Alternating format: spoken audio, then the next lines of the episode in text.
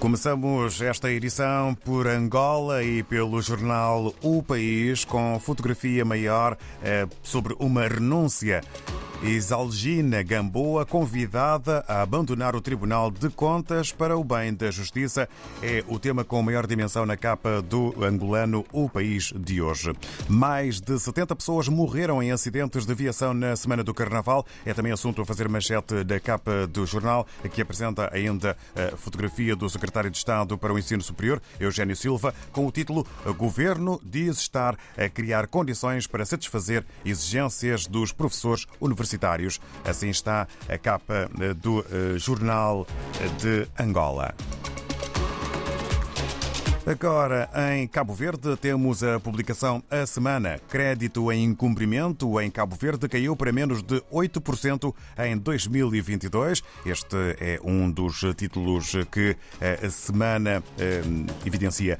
Pedidos de vistos para Portugal em Cabo Verde com 1.600 vagas de agendamento em março. É mais um. Avançamos, entretanto, para São Tomé e Príncipe. Segundo a agência STP Press, dois títulos ganham outra dimensão. Durante quatro anos fui perseguido e enfrentei a justiça. É uma afirmação do Presidente da República reagindo às declarações de que vai ser chamado à justiça por causa da polémica à volta de 25 de novembro.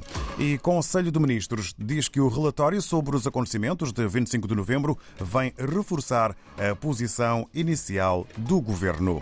Na Guiné-Bissau, o democrata escreve Arábia Saudita doa 3 mil caixas de carcaças de carneiros à comunidade islâmica guineense. É um assunto que ganha relevo na imprensa guineense de hoje. No Brasil, temos o jornal Folha de São Paulo. O governo retomará amanhã imposto sobre combustíveis.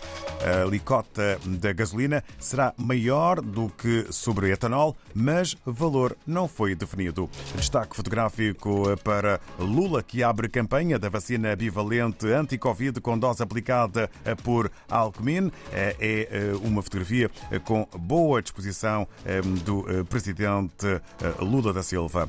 E Moraes decide que Supremo Tribunal Federal é responsável por julgar militares pelo 8 de janeiro. O ministro Alexandre de Moraes determinou esta situação que cabe ao Tribunal Um.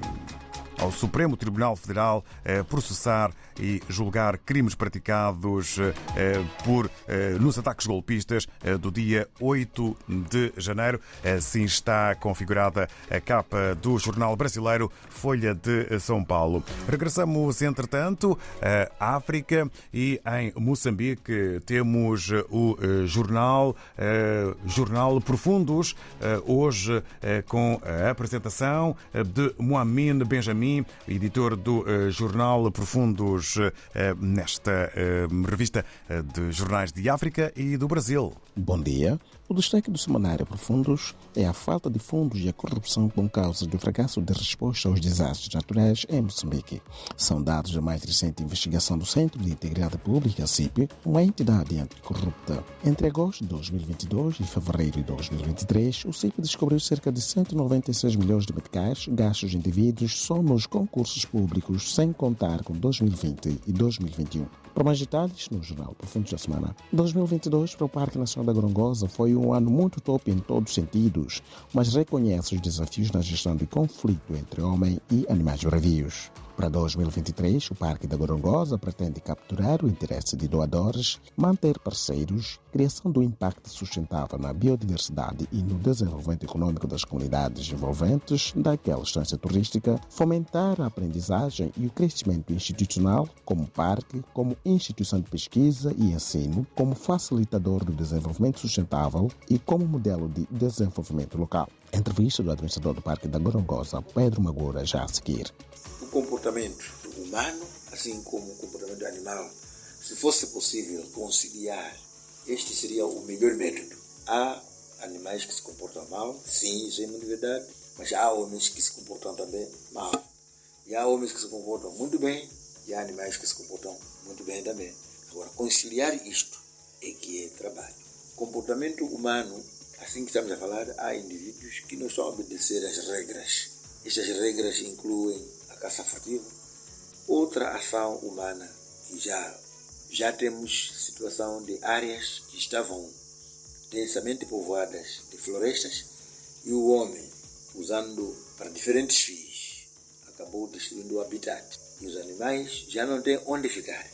Há norma de que tem que viver no parque, isso é muito verdade, mas também a zona tampão, existem áreas onde tem a cobertura vegetal, onde os animais poderiam ficar ao invés de ameaçar pessoas, que já estão destruídas, vários motivos.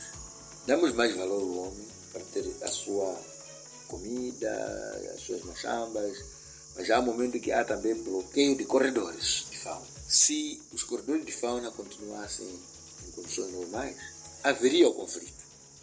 Continuaria, mas a magnitude do conflito pensamos que seria razoável. Mohamed Benjamin de Moçambique para a RDP. Bom dia. Muito bom dia e um carimambo, um obrigado e votos de uma boa jornada e um abraço para toda a equipa da redação do Jornal Profundos.